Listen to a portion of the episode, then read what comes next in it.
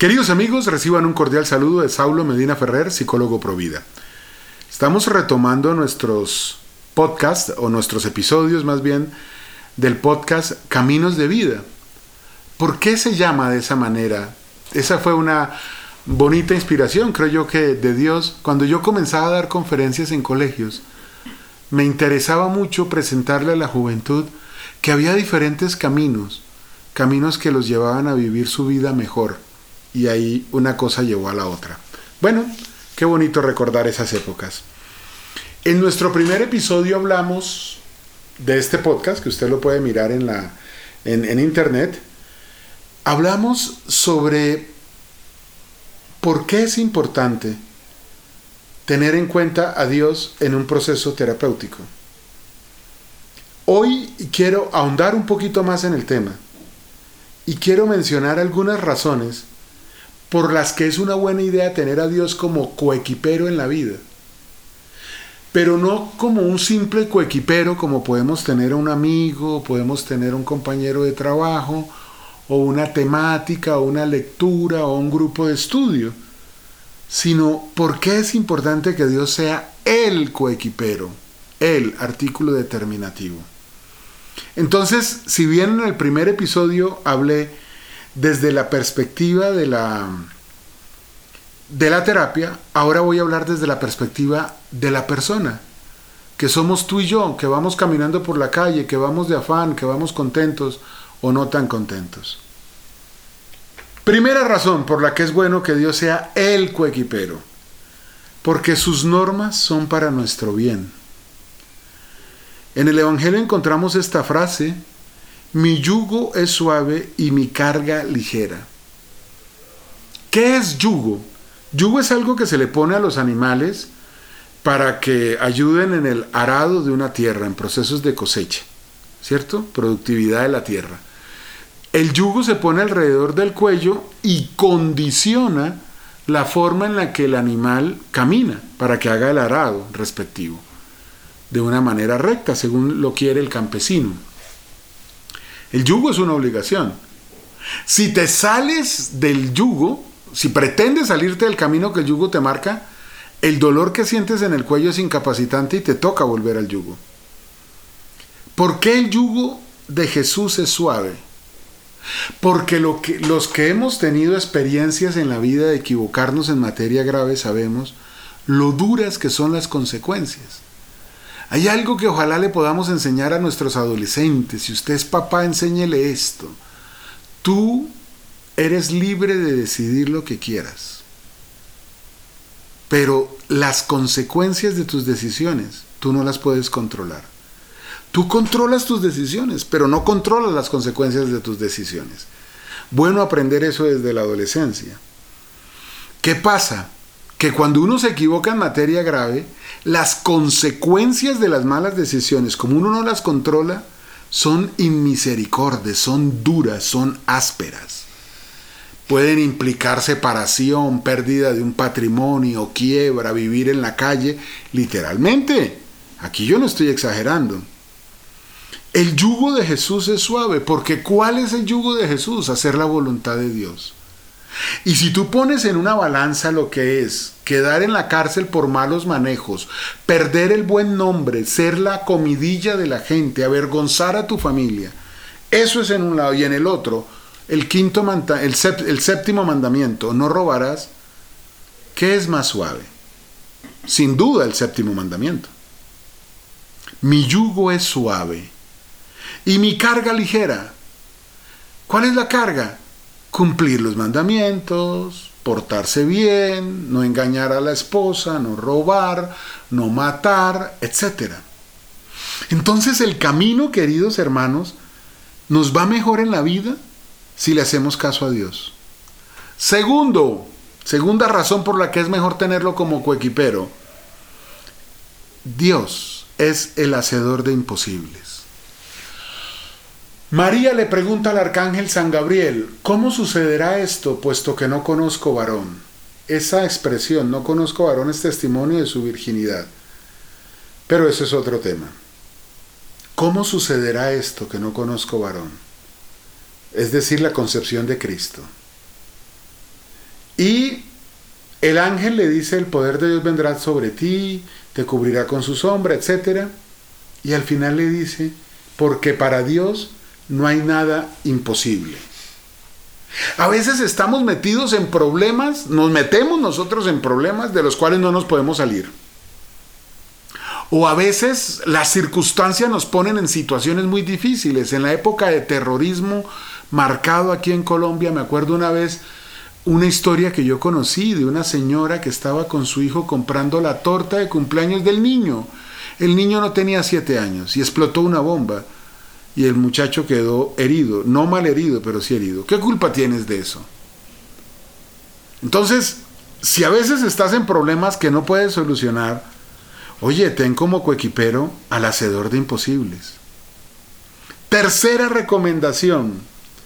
A mí cuando la gente me habla de yoga, yo vivo cerca a un centro comercial aquí en Bogotá bastante popular. De hecho, es el primer gran centro comercial que hubo en Bogotá y el país. No le vamos a decir el nombre porque ellos no están dando dinero para la publicidad, así que de malas.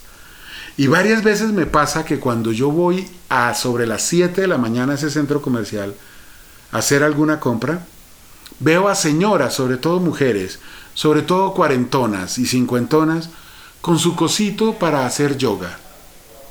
Porque entonces hay una parte donde se ponen a hacer yoga. Claro, y el yoga está muy de moda. Ah, eso es una maravilla, ¿no? Mira cómo... Y hay explicaciones, es que cuando meditas te sube la serotonina y entonces te sientes mejor y estando mejor puedes enfrentar tus problemas. Ahora dile eso a alguien que fue violado por su papá o a que fue violado por el abuelo o por el hermano o cosa parecida. Ahora ve y díselo. Díselo, perdón. El punto de las heridas es que si no las he podido sanar están sangrando, están supurando. Lo digo eh, figuradamente en términos emocionales. Y el único que sabe cómo sanar el corazón fue el que lo hizo. Entonces a mí sí me gusta cuando me empiezan a hablar de yoga y me empiezan a hablar de, de, esto de aquí, de lo de más allá, a mí me encanta decir, ¿y cómo te va con la herida después de la meditación? ¿Ya desapareció? ¿Y la muralla que se creó con esa persona que te hizo daño, ya desapareció? Cuarta razón, su misericordia que se manifiesta en darnos lo que necesitamos. Muchas veces uno empieza a decir, no, pero es que yo necesito, yo lo que necesito es ganarme el baloto. Esas rifas grandes que en todos países hay, aquí en Colombia se llama baloto. No sé en cuánto está el baloto ahorita, pero normalmente eso está en mucho más de un millón de dólares desde el principio que se va acumulando. Yo me gano el baloto y yo con eso ya quedo bien. Y resulta que Dios permite que te dé una enfermedad incurable. Oye, ¿y en dónde estaba mi, tu, tu ayuda? No que tú eres todopoderoso, no que yo soy tu hijo, no que tú existes. Pero tal vez lo que Dios nos da es lo que verdaderamente necesitamos y a través de esa enfermedad logramos tener paz, tranquilidad, humildad, qué sé yo. Quinta razón por la que hay que mirar cuánto o cómo es que debemos eh, tener a Dios como coequipero. Porque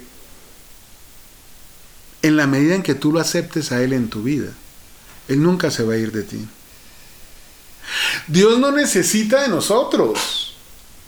La creación, la creación, perdón, pudo nunca existir y Dios pudo permanecer desde siempre y para siempre solo, sin problema.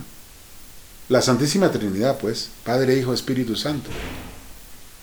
¿Por qué nos llama a la vida? Por amor. Y como si Él sí es perfecto, y como Él sí es coherente, el amor es para siempre, y el amor siempre es pensando en el otro. Entonces, pues, Él está pendiente de nosotros. ¿Qué les quiero yo sugerir, amigos? Sí, soy psicólogo, tengo claro mi rol, tengo claro que yo no, además humildemente, mi fe no alcanza para cargar espiritualmente a nadie. Yo no soy el de los consejos espirituales, más allá de lo que la iglesia nos enseña. Mira, si tu conciencia y tu corazón te dice que te confieses, hazlo. Es bueno mejorar la calidad de comunicación con Dios, eso se llama oración. Esos son mis consejos. Yo más allá de eso no puedo decir. Y diría que no debo decir porque no tengo mayor conocimiento. Pero lo que yo sí he visto con mis pacientes es que una vida con Dios organiza todo lo demás. Entonces ahora les voy a dar dos bonus track. Dos bonos. El Normalmente yo doy cinco recomendaciones, hoy voy a dar dos más. La primera, si tú cumples el primer mandamiento, se te ordena el resto de los afectos en tu vida. ¿Cuál es el primer mandamiento? Si no te llegó a la mente ahorita, tal vez puede ser buena idea que lo que conozcas más de Dios. Entonces, como recomendación, oye, ora más, pídele a Dios que lo ames más. Primer mandamiento, amarás a Dios sobre todas las cosas. Aumentará tu fe y se ordenará tu vida. Porque si uno ama a Dios sobre todas las cosas, no está idolatrando el dinero, no está idolatrando el sexo, no está idolatrando todas las cosas que idolatramos cuando nos metemos en vicios. Ese es el primer bono. ¿Quieres ordenar tu vida? Comienza por el primer mandamiento. ¿No eres capaz? Pídele a Dios. Y el segundo bono de coequipero, especialmente para hombres, es déjate guiar por tu mamá o tu esposa. Las mujeres, por la naturaleza de su corazón, suelen ser más cercanas a Dios que nosotros los hombres. Déjate guiar. Tengo una imagen grabada en mi corazón. Y es en la época final de la vida de mis padres, ya ambos están gozando de Dios, espero yo en mi fe, en la fe. Ellos rezaban el rosario todos los días. Y era mi mamá la que llamaba a mi papá. Si mi mamá no lo llamaba, él no rezaba el rosario. No porque él fuera un hombre malo, sino que los hombres no, no nos es fácil, no nos conectamos fácilmente. Entonces, en una espiritualidad de a pie, a ti y a mí que nos toca luchar para que no se nos olvide Dios en nuestro corazón, déjate guiar de tu esposa. Deja que ella organice las cosas para o de tu mamá para el domingo en la misa. Esa invitación de los papás, vamos a misa. Los que ya no los tenemos aquí en la tierra, ¿cómo quisiéramos ir a misa con ellos? Bueno, ya en el cielo celebraremos una misa que nunca termine. Pero ojalá los muchachos fueran conscientes de eso. En la medida en que uno organiza su fe, se organiza la vida. Porque las razones por las cuales el yugo de Jesucristo es suave y su carga ligera, es porque la ley de Dios busca nuestro propio bien. Si nos ajustamos a la ley de Dios, muy posiblemente estaremos cumpliendo su voluntad y sin duda que la vida será mucho mejor.